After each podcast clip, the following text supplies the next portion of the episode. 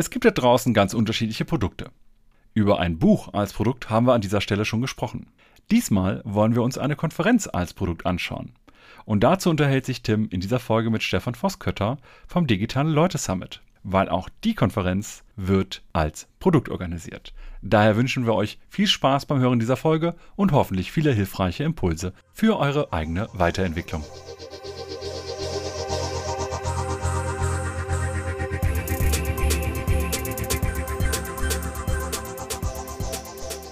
Wir gucken uns in diesem Podcast ja immer wieder auch sehr gerne Erfahrungsberichte an, wie bestimmte Produkte oder vielleicht auch spezielle Produktkategorien entwickelt werden. Denn auch daraus kann jeder, glaube ich, von uns ein Stückchen lernen. Und deshalb haben wir uns heute ein ganz besonderes Produkt, ein Konferenzprodukt herausgepickt, nämlich wie baut man eigentlich eine Konferenz, wie entwickelt man sie über viele Jahre und dafür habe ich mir den Erfinder, Gründer und ja, den Kopf vom Digitale Leute Summit, Stefan Voskötter, eingeladen. Herzlich willkommen, lieber Stefan. Hallo Tim, herzlichen Dank für die Einladung. Ich freue mich, dass ich da sein darf. Das freut mich auch sehr, denn äh, wir sind uns noch gar nicht so viel hier über den Weg gelaufen, obwohl wir beide in Köln aktiv sind. Aber du machst eine ganz tolle Sache schon seit einigen Jahren mit dem Digitale Leute Summit, aber auch darüber hinaus. Deutschestartups.de, eine sehr bekannte Plattform ist von dir. Also du bist ein sehr, sehr bekannter Kopf, ein bekannter Name in der Szene.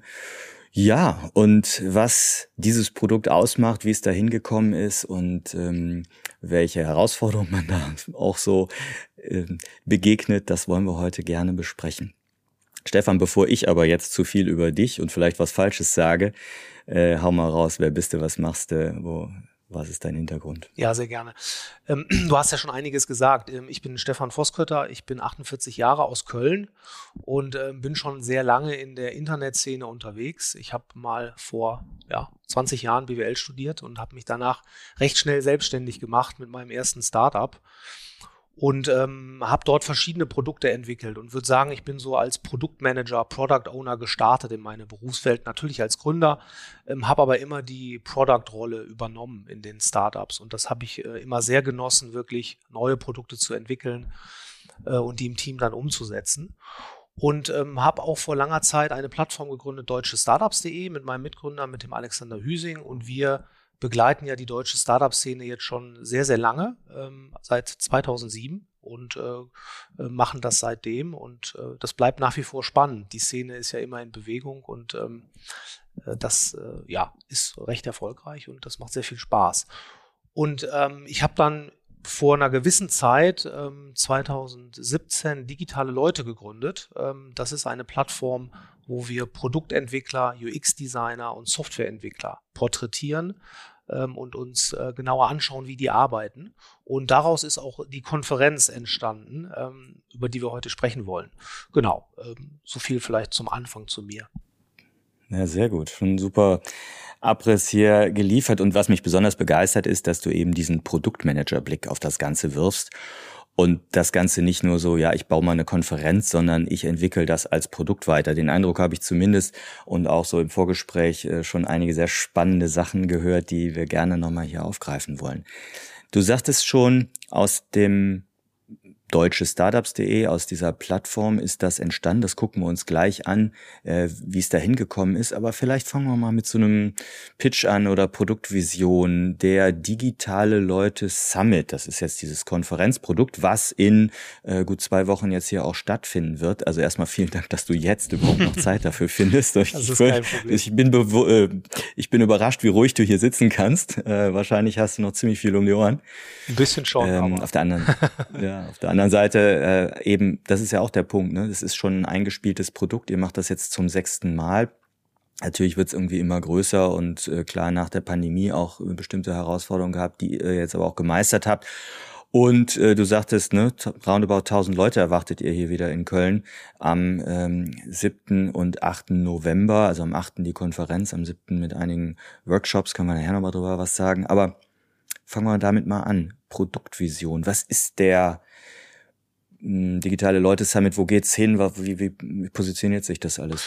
Also wir haben äh, bei Digitale Leute unser Claim, unsere Mission ist, ähm, Build Better Products. Und da steckt eigentlich alles drin. Wir wollen wirklich dabei helfen, äh, bessere Softwareprodukte zu entwickeln. Und ähm, damit ist äh, digitale Leute gestartet und das ist auch wirklich ähm, unsere Mission für den Summit und damit äh, ergibt sich natürlich auch daraus entwickelt sich natürlich auch eine Vision für, für diese Konferenz. Wir wollen halt möglichst viele Inhalte liefern. Wir wollen pragmatische Insights geben, wie man wirklich im Team äh, besser an Produkten arbeitet und wie man zu besseren Ergebnissen kommt. Ne?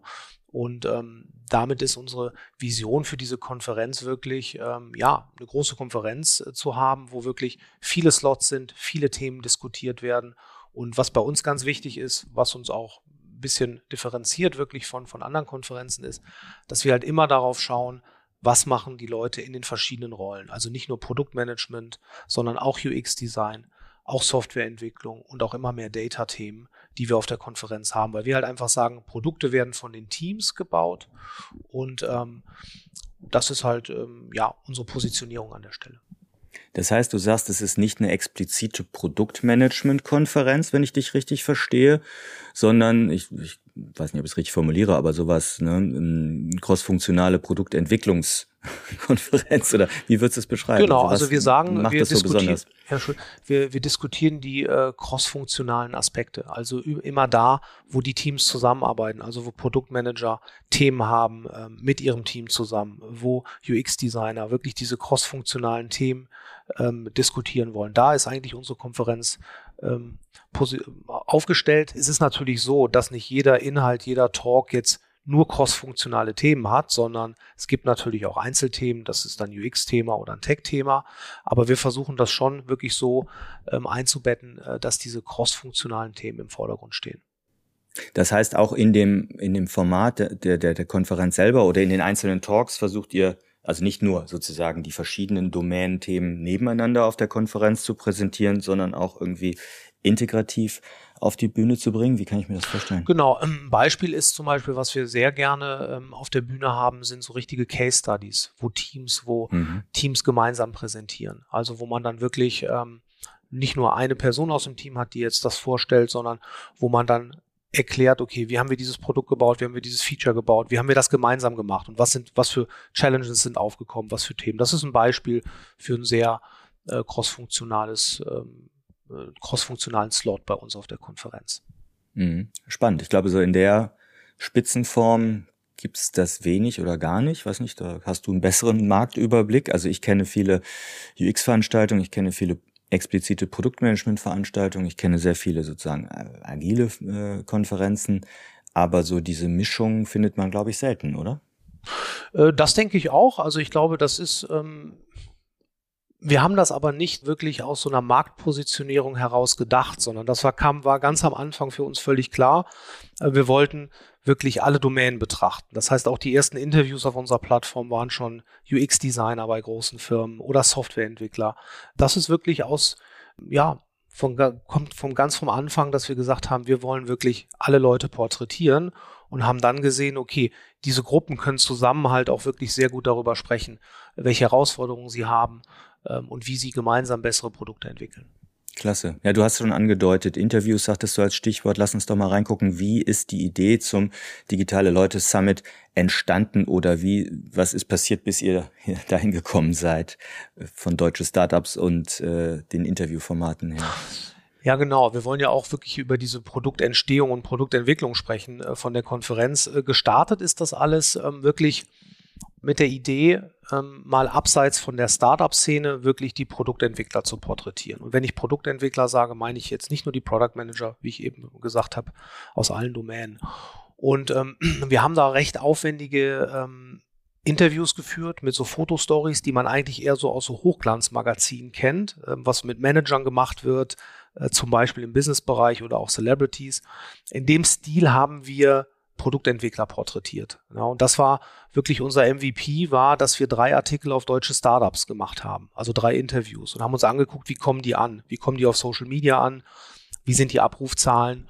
Und das hat sich eigentlich sehr schnell gezeigt, dass der Content äh, resoniert. Und dann haben wir uns überlegt, wir bringen das jetzt äh, in ein eigenes Format und haben das digitale Leute genannt. Also das heißt, ihr habt dann wirklich Interviews auf die Bühne gebracht, habe ich das richtig verstanden?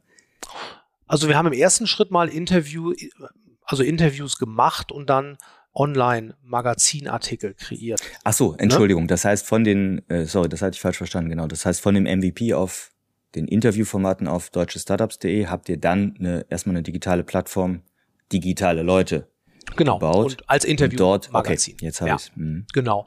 Und ähm, dann war das eigentlich ein ganz natürlicher Prozess. Wir haben diese Interviews dann in, in kleinen Meetups hier in Köln und Düsseldorf äh, auf die Bühne gebracht und haben diese Interviews dann auf der Bühne geführt. Und dann ähm, war die Idee natürlich daraus, eine Konferenz zu machen, recht naheliegend. Und ähm, 2018 haben wir den erste digitale Leute Summit dann in Köln, damals noch in den, in den Balloni-Hallen, gestartet.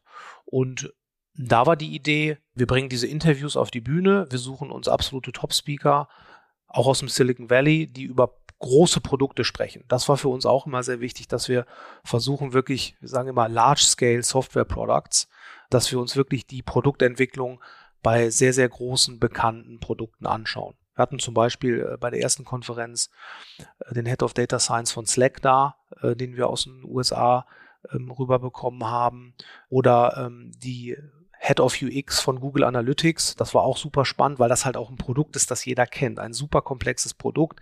Wie mache ich dafür UX? Wie ist das UX-Team da aufgestellt? Wie wird das gemacht? Und das kam sehr, sehr gut an, weil ich glaube, das war hier für, für Köln auch das erste Mal, dass äh, diese Form von Speakern hier auf einer Bühne standen.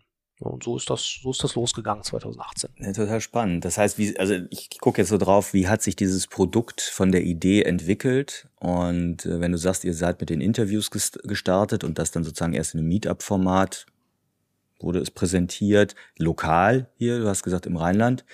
Wann kamen denn da und wie kamen so Ideen auf, okay, lass uns das größer machen, okay, lass uns überregional äh, betreiben. Also genau, das ist vielleicht die erste Konferenz. War die jetzt auch so von der Marktdurchdringung her ans Rheinland gerichtet oder direkt schon irgendwie Deutschland europaweit? Also wir hatten damals, ähm, es ging dann halt wirklich um die Sprache. Wir haben halt ähm, unser Interviewmagazin war ähm, zu 95 Prozent haben wir das auf Deutsch gemacht. Das waren also Interviews, die in Deutsch geführt wurden. Und dann war, kam natürlich die Frage auf, wie machen wir das jetzt auf der Konferenz? Ähm, was ist die Konferenzsprache? Englisch oder Deutsch? Und wir haben uns dann recht früh entschieden, dass wir das auf Englisch machen wollen, weil wir einfach damals gesehen haben, es gibt in den Tech-Teams eine immer höhere Durchdringung. Es gibt Leute, die Englisch sprechen in allen Tech-Teams. Und ähm, wir wollten einfach da keinen ausschließen und haben gesagt, äh, es macht einfach mehr Sinn, das direkt auf Englisch zu machen. Und damit waren wir eigentlich äh, direkt auch international positioniert zumindest. Ne? Also wir hatten auch am Anfang direkt aus den Niederlanden und aus Frankreich ein paar Teilnehmer. Äh, das hat schon ganz gut funktioniert von Anfang an. Was sind heute eure Personas und oder Zielgruppen, ähm, die ihr als Teilnehmerinnen ansprechen wollt? Also die, ähm, die Kernpersonas sind eigentlich ähm, die verschiedenen Rollen, die wir auch mit dem Content äh, adressieren. Ne? Und dann eigentlich immer tendenziell schon Senior-Rollen, also die Senior UXler, die Head of Products, die Software Architects, die Developer, also so, so haben wir zumindest das gestartet, dass es halt wirklich äh, Content für etwas, sage ich mal, erfahrenere Leute schon ist. Mittlerweile haben wir auch ein paar Einsteigerthemen drin. Wir weiten das ein bisschen aus, dass wir auch sagen, okay, Leute, die sich neu mit der Tech-Welt auseinandersetzen, die den ersten Fuß in die Tech-Welt bekommen wollen, die Product Owner werden wollen, die haben auch die Möglichkeit bei uns ähm, auf die Konferenz zu kommen und da auch Themen zu finden. Mhm. Ja, spannend. Das heißt, wenn wir mal auf die Entwicklung vom Summit selber gucken, wie groß war der erste und wie, wie hat sich dann entwickelt? Also wir sind da eigentlich äh, wirklich to toll gestartet. Wir hatten äh, die erste Konferenz, das waren die Balloni-Hallen, die waren recht klein, die hatten wir mit, das waren glaube ich 500 Leute, die da waren, äh, die war voll. Und dann waren wir im nächsten Jahr im Palladium, da sind wir jetzt auch immer noch. Und da hatten wir damals schon knapp über 1000 Leute, 2019. Ne? Und da sind wir eigentlich, ähm, ja, ganz hervorragend gestartet. Und dann kam natürlich Corona, äh, was uns natürlich bei der Konferenzentwicklung äh, ganz schön zurückgeworfen hat. Das ist klar, das war schon ein ganz schön harter Brocken. Ne? Wir haben dann 2020 wirklich eine Remote Edition gemacht, komplett online. Das waren dann so 2000 Leute. Klar, da waren auch die Tickets kostenlos. Da hat man natürlich dann eine, eine höhere Reichweite an der Stelle, das ist klar. Und sind dann ähm, 21, 22 waren wir zwischen 500 und 1000 Leuten ähm, und wir gehen jetzt mal davon aus, dass wir wieder gut über die 1000 Leute kommen dieses Jahr. Also es gibt noch Tickets. Es gibt noch Tickets, ja.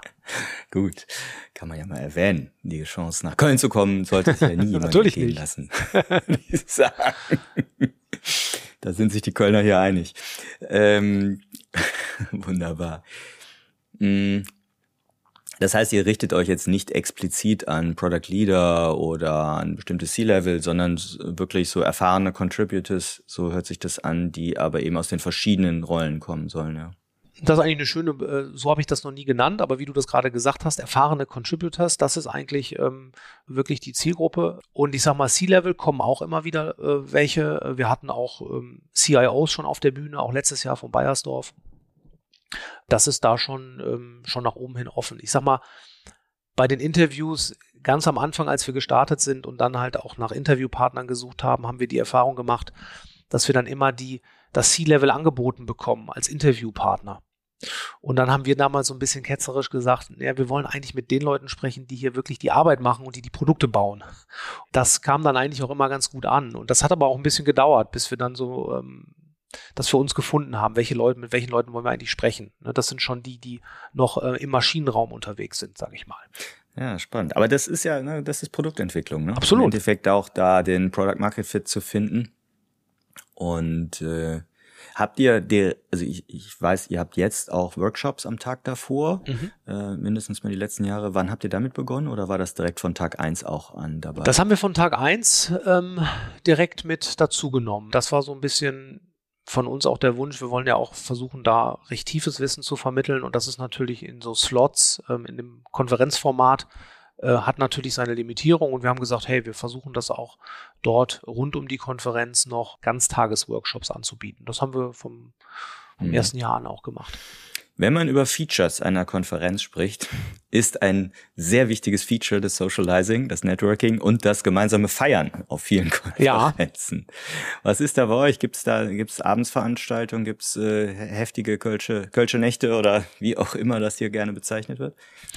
Also wir haben immer ähm, am Abend der Konferenz ist das Palladium, das ist ja eine sehr coole Location, das ist ja eine Konzertlocation. Wir haben die auch sehr aufwendig ja, ausgestattet, sage ich mal. Ähm, das ist eine sehr, sehr nette Atmosphäre. Wir haben da sehr, sehr gute Musik.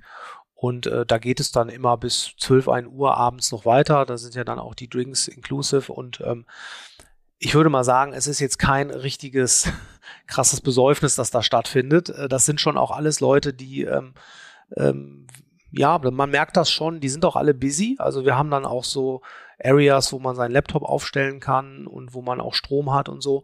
Und man sieht dann schon auch echt viele Leute, die während der Konferenz zwischendurch dann noch E-Mails machen oder die, wir kriegen auch häufig Anfragen, habt ihr noch irgendwo Räume, wo ich mal gerade einen Call machen kann und so weiter. Das haben wir da leider nicht, aber da merkt man halt, das ist schon auch eine, eine Audience von Leuten, die ähm, ja äh, ziemlich busy ist und ähm, Deswegen ist die, die Party am Ende sehr nett und sehr ausgelassen, aber jetzt nicht extrem, würde ich sagen. Hm.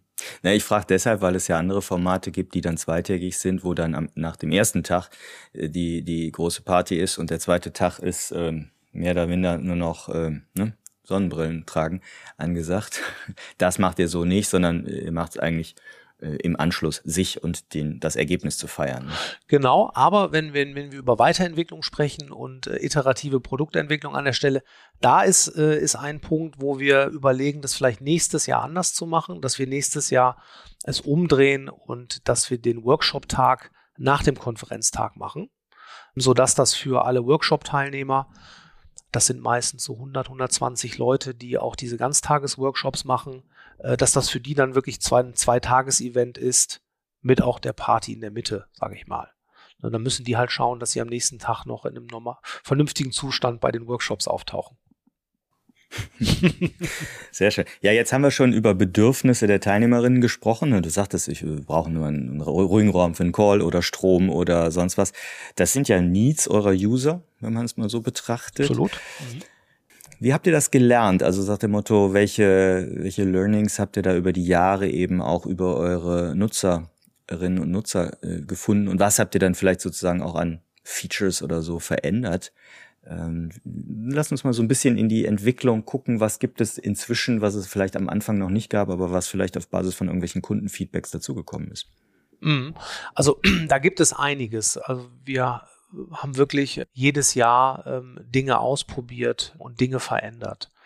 Ich sag mal, das Zentralste, was wir verändert haben, ist, ich hatte gesagt, wir sind gestartet als ein Interviewmagazin, haben Interviews bei diesen Meetups gemacht und 2018 bei der ersten Konferenz haben wir dann das auch knallhart durchgezogen. Wir haben wirklich den ganzen Tag Interviews geführt auf der Bühne. Ne? Und haben dann wirklich Experten gesucht, die dann auch auf einem sehr hohen Niveau mit diesen Leuten sprechen können, weil ich mache auch ein paar Interviews auf der Bühne. Ich kann mich über Product-Themen äh, auseinandersetzen, aber wenn es zum Beispiel um ähm, Data Science geht oder so, da bin ich nicht der richtige Interviewer, ist klar. Ähm, das haben wir knallhart durchgezogen und da war klares Feedback äh, von den Teilnehmern, dass das ein bisschen einseitig ist und dass es dann auf Dauer auch schwer ist, dem wirklich diesen Interviews dann immer zu folgen. Man möchte dann schon auch mal gerne einen Slide haben und einen klassischen Talk haben. Ähm, um sich, glaube ich, dann ein bisschen mehr auch ein bisschen mehr berieseln zu lassen, weil ein Interview, da muss man schon auch immer folgen. Ähm, genau, das ist eine große Änderung, die wir dann direkt am Anfang gemacht haben, dass es halt auch mehr Talks gibt. Und mittlerweile machen wir es so, dass wir den Speakern im Prinzip anbieten, hey, möchtest du einen Talk machen? Möchtest du eine Tech-Demo machen? Das ist ein anderes äh, Format, das wir haben. Ähm, oder möchtest du interviewt werden? Und ähm, da ist schon der überwiegende Teil der Leute, die gerne einen klassischen Talk machen. Und das äh, ermöglichen wir dann auch. Das heißt, diese Formate haben wir stark verändert. Was, was ist da eine Tech-Demo? Genau, eine Tech-Demo ähm, ist ein Format, wo man wirklich ein Softwareprodukt vorstellt, aber dann auch wirklich live in Action sieht. Ähm, Beispiel wäre jetzt, wenn ein neues Analytics-Produkt ähm, präsentiert wird, dann äh, wird dort wirklich gezeigt, wie sehen die Interfaces aus, wie integriere ich das. Das ist dann schon wirklich so eine, ja, kann man schon fast sagen, so eine, so, eine Produktdemo, ähm, die wirklich sehr pragmatisch Insights geben soll. Ist das jetzt wirklich was für mich, was ich nachher einsetzen kann? Da haben wir auch ganz am Anfang Erfahrung gemacht, dass dann wirklich äh, so Marketingpräsentationen durchgeführt wurden. Und das möchten wir natürlich nicht so gerne, sondern man soll ja was mitnehmen. Das war gerade meine, mein erster Gedanke nach dem Motto, sind das dann meinetwegen Sponsoren, die dann so als Sponsor-Slot ihr, ihr, ihr Produkt da pitchen oder sozusagen macht ihr das unabhängig vom Sponsoring, weil ihr die wirklich den, den Value des Products in dem Fall rausfinden wollt? Das ist beides. Das sind auch Sponsoren. Das sind aber auch, wir hatten schon einige Startups, die neue Produkte entwickelt haben, die wir dann haben dort präsentieren lassen und das Produkt dann halt vorstellen lassen. Aber wirklich keine Marketing-Präsentationen, sondern wirklich, das ist dann von uns auch, da müssen wir ein bisschen länger meistens mit denen reden. Das soll, ist dann eine Hands-on-Demo, wie die Software aussieht. Und die bringen dann häufig auch Techniker mit, ähm, wenn sie das verstanden haben, dass da jetzt nicht der, der Growth Manager stehen soll und dieses Produkt präsentieren soll, sondern lieber dann zum Beispiel ein Softwarearchitekt, der dann zeigt, wie, wie die Sachen wirklich integriert werden können. Ich muss noch mal gerade zur Zielgruppe eine Rückfrage halten, weil du gerade von Startups wieder sprachst. Ihr richtet euch ja nicht mehr nur direkt an Startups, auch wenn das von der deutsche Startups und so ausgegangen ist, sondern ihr seid da Scale-up Corporate äh, breiter aufgestellt, oder? Wie würdest du es positionieren? Äh, absolut. Also wir sind da wirklich ähm, Scale-up und Corporates sind unsere Kernzielgruppe, ähm, also äh, größere Tech-Teams, die Produkte entwickeln, äh, die teilen, also die Mitglieder dort, das ist unsere Zielgruppe. Wenn ich von Startups eben gesprochen habe, gibt es natürlich Startups, die Softwareprodukte oder Services bauen, die für Produktentwicklungsteams dann relevant sind. Ne? Stimmt, Solche ja. Startups haben wir dann. Okay, ja, wenn wir über Produktentwicklung reden, dann müssen wir über Hypothesen und Experimente natürlich sprechen. Und das würde mich mal interessieren, wie das bei einer Konferenz, die dann zudem auch noch nur jährlich stattfindet, geschieht. Was habt ihr vielleicht zwischendurch für, Ex für Hypothesen entwickelt und Experimente durchgeführt? Erfolgreich oder nicht, sei dahingestellt, aber das finde ich erstmal per se spannend, wie kommt ihr auf diese Hypothesen? Also habt ihr User Research äh, oder Questionnaires oder mehr so euer Bauchgefühl, eure subjektive Beobachtung? Also erstmal, wie kommt ihr zu Hypothesen vielleicht in der ersten Frage? Also das sind wirklich, ähm, das sind äh, auf der einen Seite ist das ähm, User Feedback, ähm, das wir von Anfang an ähm, sehr intensiv eingesammelt haben. Das heißt, wir haben da einen relativ aufwendigen Fragebogen, den wir allen Teilnehmern nach der Konferenz schicken. Und da haben wir auch echt mm, uns ziemlich viel Mühe gegeben, dass der zu einem hohen Grad auch beantwortet wird. Ähm, und das haben wir wirklich vom Anfang an sehr intensiv gemacht. Und da kommt natürlich schon extrem viel Feedback an der Stelle. Ne? Das ist der eine Teil, der ist ganz, ganz wichtig. Dann gibt es eine andere Kundengruppe, das sind unsere Aussteller. Mit denen sprechen wir natürlich mit allen danach. Da gibt es Feedbackgespräche. Das ist so die, die Feedback-Seite. Es gibt natürlich auch Dinge, wo wir sagen, dass das glauben wir, dass das wichtig wäre für die Konferenz oder dass es vielleicht auch dem Zeitgeist entspricht. Also ein Experiment, ein erfolgreiches Experiment, das wir gemacht haben, war, glaube ich, ab dem zweiten Jahr gab es nur noch veganes Essen bei uns. Ja, das ist so eine Sache. Da haben wir gesagt, okay, das ist der Zeitgeist. Wir, wir geben nur noch veganes Essen raus und das Feedback war darauf sehr gut. Es gibt natürlich immer ein, zwei Leute, äh, die das nicht verstehen. Äh, in Summe fanden das alle toll und viele haben gesagt, wow, ich wusste gar nicht, dass es so geiles veganes Essen gibt. Das ist jetzt heute auch schon fast Standard, aber das war es vor äh, vier, vier Jahren eigentlich noch nicht so. Das ist so ein erfolgreiches Experiment. Also Kano-mäßig, ne? Vom Begeisterungsmerkmal äh, jetzt zum Leistungsmerkmal geworden. Wahrscheinlich, ne? Ich glaube, das werden schon viele Veranstaltungen mittlerweile so machen. Eine zweite Sache, die wir getestet haben. Das ist jetzt ein Beispiel, was, was gar nicht so, also nicht so funktioniert hat, wie wir uns das vorgestellt haben. Wir haben ähm, im letzten Jahr auch eine Ticketkategorie rausgegeben, die dann nur ermöglicht hat, äh, die Ausstellerfläche zu besuchen und auch nur eine Bühne zu besuchen. Und ähm, das haben wir eigentlich gemerkt, das ist nicht auf großes Interesse gestoßen. Also wenn die Leute kommen, wollen sie eigentlich auch das ganze Programm haben. Und das ist zum Beispiel ein Experiment, das haben wir getestet, das wird es dieses Jahr nicht wieder geben. Ne? Ähm, und so passiert das an vielen Stellen. Ähm, man hat natürlich nur einmal im Jahr die Möglichkeit, die Dinge auszuprobieren. Aber da man auch so viel Zeit in der Vorbereitung hat, bietet das natürlich auch echt die Möglichkeit, ähm, das ein bisschen strukturiert zu machen und zu sagen, okay, was sind die Sachen, die wir jetzt neu ausprobieren? Ähm, und ganz viele Entscheidungen werden natürlich gefällt. Das haben wir letztes Jahr gemacht. Hat das funktioniert? Nein, dann lassen wir es dieses Jahr. Ne? Das passiert die ganze Zeit eigentlich. Wie viel Vorlauf hat das Ganze? Also fangt ihr dann direkt, wenn das jetzt diesmal rum ist, äh, am, fangt ihr am 9., also vielleicht nicht am 9., aber fangt ihr am 15. November oder nach einem Urlaub, fangt ihr am 1. Dezember wieder direkt an, das nächste zu konzipieren? Also das kann man auf jeden Fall so sagen. Also ab äh, dem neuen Jahr ähm, geht das, also Anfang November ist ja immer die Konferenz jetzt gewesen und dann im neuen Jahr geht das direkt im Januar los, ne, dass wir, äh, dass wir da planen. Es sind natürlich viele Dinge auch schon eingespielt mittlerweile. Äh, große Themen sind natürlich das ganze Thema Location, Technik, Catering und so. Das ist, das läuft natürlich sehr gut jetzt mittlerweile. Ähm, da muss man nicht mehr so viel neu mhm. planen. Ja, das ist wertvoll. Was mich noch interessieren würde, mh, hm, welche Impulse oder neue Features vielleicht auch gab es denn aus der Remote-Erfahrung? Also du sagst äh, 2020 war es, glaube ich, ne? Habt ihr dann komplett diese, den, den digitale Leute Summit Remote gemacht? Habt ihr davon irgendwas sozusagen euch bewahrt oder gesagt, das ist cool, das bauen wir auch in die Vorortsache ein? Ich glaube eigentlich nicht, dass wir da viel übernommen haben, ähm, weil das natürlich wirklich ein komplett anderes Setup ist. Ne? Du bist da in einem, wir haben das in einem großen, in einem Coworking Space gemacht, haben da ähm, wirklich so ein Studio aufgebaut, ähm, haben das durchgeführt und das ist natürlich dann wirklich komplett anders, wenn du es dann äh, wieder vor Ort machst. Ne? Also wir haben damals eigentlich für uns gemerkt, das war schön, die Leute haben auch teilgenommen, ähm, die hatten auch Bock da drauf, weil das war auch zu der Corona-Zeit, dass es halt klar war, es geht jetzt nicht anders und dann machen wir es halt so. Ähm, aber wir hatten schon das Gefühl, dass alle wieder froh waren, als man sich dann wieder äh, in der Location treffen konnte. Ne? Es ist halt ein anderes.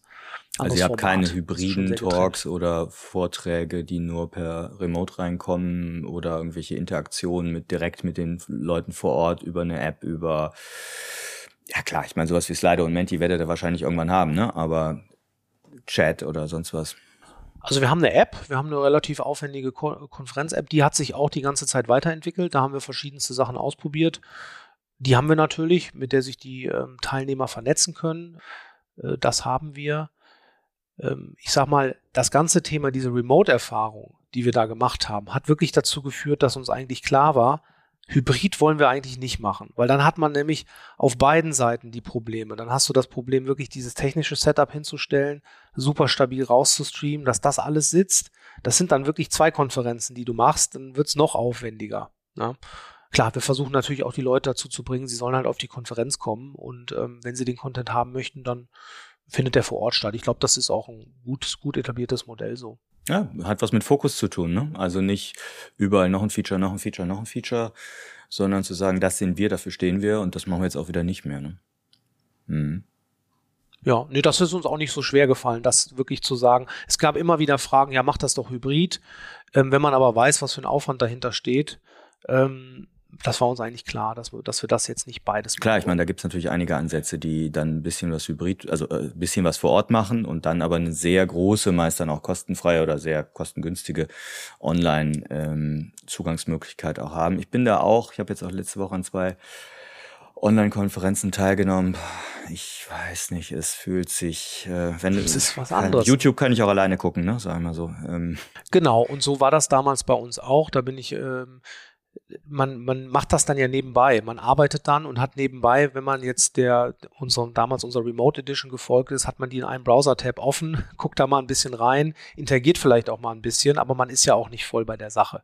Das schafft ja keiner. Also deswegen, also ich bin da auch, ähm, ich glaube, entweder oder. Ne? Mhm. Lass uns nochmal das Thema Feedback und Iteration im Jahresrhythmus angehen. Also das äh, kann man meiner Sicht nach ja auch betrachten außerhalb des Konferenzproduktes. Ne? Es gibt ja auch andere Produkte, die nur jährlich oder sehr selten ähm, launchen, wenn man es so übersetzen würde vielleicht. Ne? Ihr habt nur einmal im Jahr die Chance, meistens zumindest zu ändern. Ihr könnt vielleicht während des Konferenzdurchlaufs ähm, Kleinigkeiten ändern, aber bestimmte Sachen ne, äh, wenn es losgeht, solltest du relativ ruhig sein, in Anführungsstrichen, weil ändern kannst du eh nicht mehr viel. so, wie gehst du damit um mit diesen Jahresiterationen und Learnings und Feedbacks etc.? Also, ähm, wenn ich darüber nachdenke, man, man, könnte jetzt ja meinen, dass man damit vielleicht ähm, auch ein bisschen vorsichtiger umgeht, weil man nur einmal im Jahr launcht. Man hat einmal diese große Veranstaltung, da muss dann alles, vielleicht muss dann alles perfekt sein, vielleicht denkt man das, es müsste alles perfekt sein. Ähm, wenn ich das jetzt reflektiere, wie wir das in den letzten Jahren gemacht haben, haben wir schon auch wirklich viel experimentiert. Wir sind da relativ locker mit umgegangen, auch zu sagen, hey, wir probieren das einfach aus. Wir probieren neue Sachen aus. Also wirklich, man hat da natürlich dann die Gefahr, dass es nicht perfekt ist, weil es ist halt neu. Ähm, ich glaube, das war von Anfang an schon bei uns eigentlich wirklich ähm, voll dabei. Also, dass wir wirklich gesagt haben, wir haben Mut, neue Sachen auszuprobieren, ähm, auch wenn wir das nur einmal im Jahr machen. Was man natürlich tun muss, ist, weil das findet nur einmal im Jahr statt, das Feedback kriegt man halt auch nur kurz danach. Das heißt, man muss dann schon sehr intensiv dran sein, das Feedback einzuholen. Das kann man halt nicht permanent machen, sondern wir machen das dann wirklich einmal sehr äh, detailliert und werten das dann auch detailliert aus. Und dann nehmen wir das in die Planung. Aber eigentlich ja, wir sind da schon experimentierfreudig und ich würde sagen, äh, wir sind da äh, sehr agil für äh, den Einjahresrhythmus.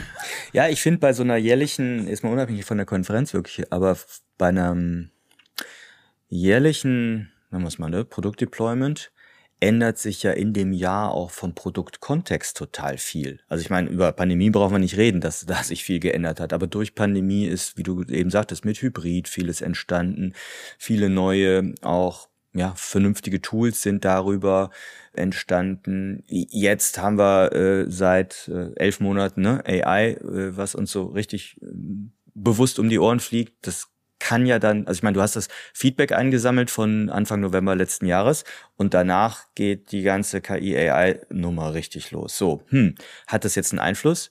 auf das Produkt, lasse ich mich davon irritieren, ablenken, äh, mache Experimente oder sage ich, äh, ne? ich bin der Baum, ist mir egal, wer sich an mir reibt. Mhm. Ja, nee, klar. Das ist, äh, ist natürlich dann, die Themen äh, sind sowieso sehr dynamisch und da muss man ja auch am Ball bleiben, gerade mit einer, mit einem Content-Angebot, ne, wenn man das hat. Ne? Man muss sich dann natürlich komplett an den neuen Themen orientieren. Aber ich glaube auch drumherum, was jetzt die Organisation angeht, was die allgemeinen Formate angeht, dafür ist auch das Konferenzbusiness, man muss da halt wirklich äh, am Ball bleiben und Dinge ausprobieren, weil die Konkurrenz ist halt da und man muss äh, ein tolles Angebot liefern. Das ist ganz wichtig. Und wenn man da stehen bleibt, das bringt, glaube ich, gar nichts. Dann ist man relativ schnell äh, ein bisschen langweilig, wenn man das zweite, dritte Mal da war und sich nichts verändert hat. Ein gutes Stichwort, Markt- und Wettbewerbsbeobachtung. Wie viel bist du selber dann auf anderen entsprechenden Konferenzen unterwegs und guckst dir an, was da alles vielleicht neu äh, oder verändert wird?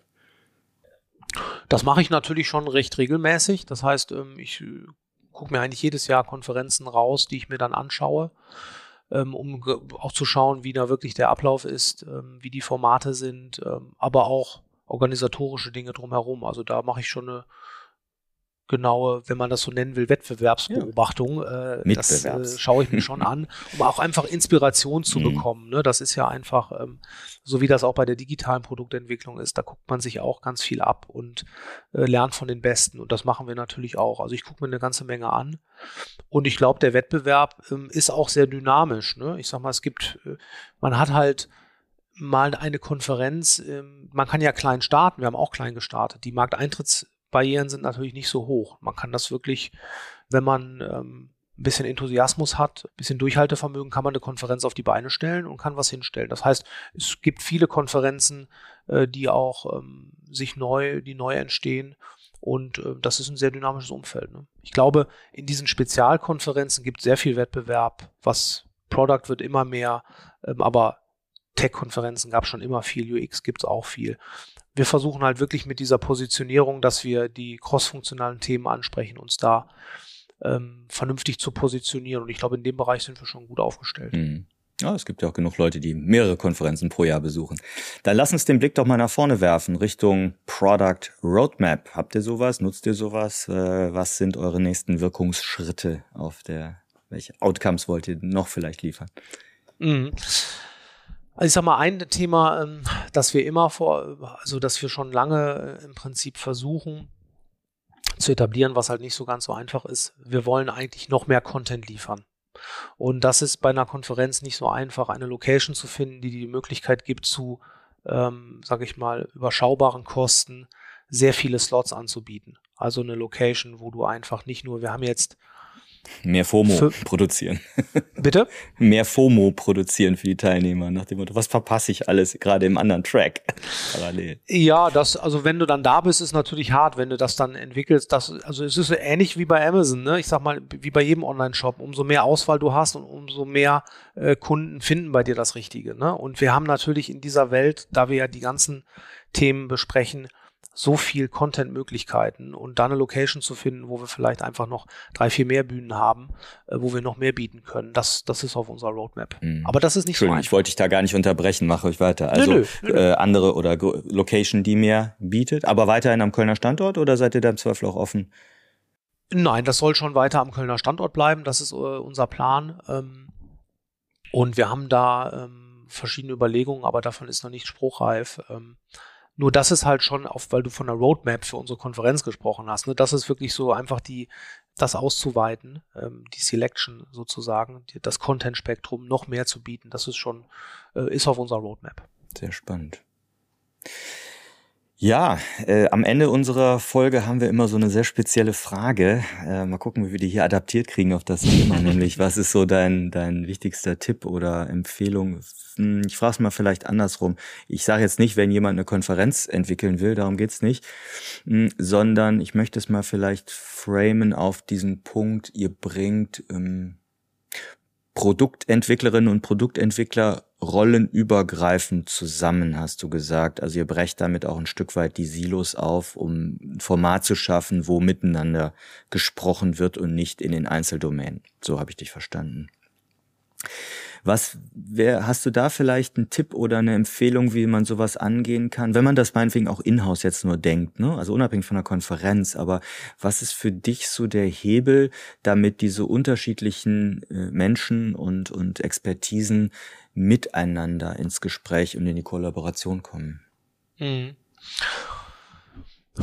Also ich glaube, was da immer sehr, sehr helfen kann und was ich persönlich auch immer eigentlich am spannendsten finde, sind halt, wenn man wirklich so Case Studies macht. Also wenn ich mir jetzt große Unternehmen vorstelle, äh, die verschiedene digitale Produkte entwickeln und die wollen im Prinzip die verschiedenen Silos, wie du sie gerade genannt hast, zusammenbringen und da mehr, mehr Austausch schaffen, dann kann ich mir so ein Format echt gut vorstellen. Im Prinzip ein bisschen wie eine, in Scrum-Teams ist es eine Retro, ja, aber man kann das auch auf einer anderen Ebene machen, dass man wirklich Case Studies präsentiert, wo dann diese Teams gemeinsam präsentieren, ähm, welches Produkt habe ich gebaut, äh, was waren die Challenges, was hat gut geklappt, was hat nicht so gut geklappt.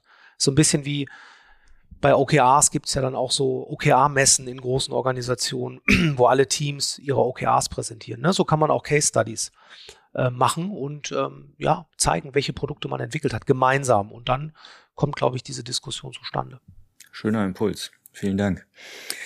Ja, also ich äh, denke, ich gehe mal davon aus, dass wir deine Kontaktdaten auch in die Shownotes und Blogposts mit reinpacken dürfen, wenn jemand noch weitere Fragen dazu hat. Sehr gerne, klar. Jeder kann mich auch auf LinkedIn gerne. ansprechen. Ähm, absolut, freue ich mich drauf. Wunderbar. Ja, natürlich verlinken wir auch äh, die Konferenz selber, also den Digitale Leute Summit, nochmal gesagt, am 8. November die Konferenz, am 7. November der Workshop-Tag davor.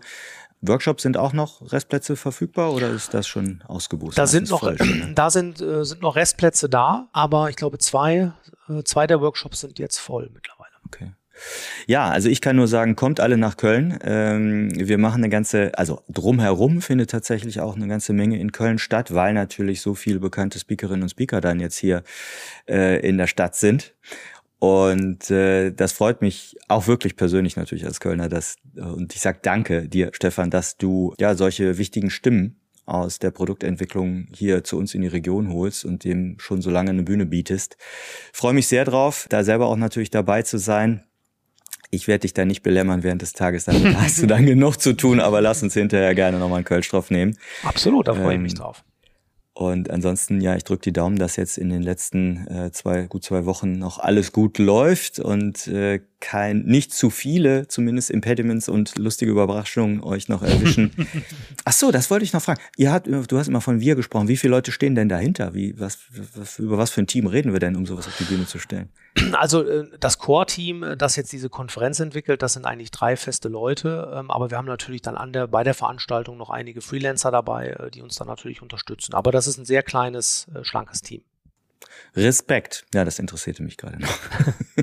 Deshalb mache ich hier den Podcast, um Leute zu löchern. Genau. Danke dir für diese Insights und für die Zeit, die du geopfert hast. Hat mir sehr viel Spaß gemacht. Vielen Dank. Hat Spaß gemacht.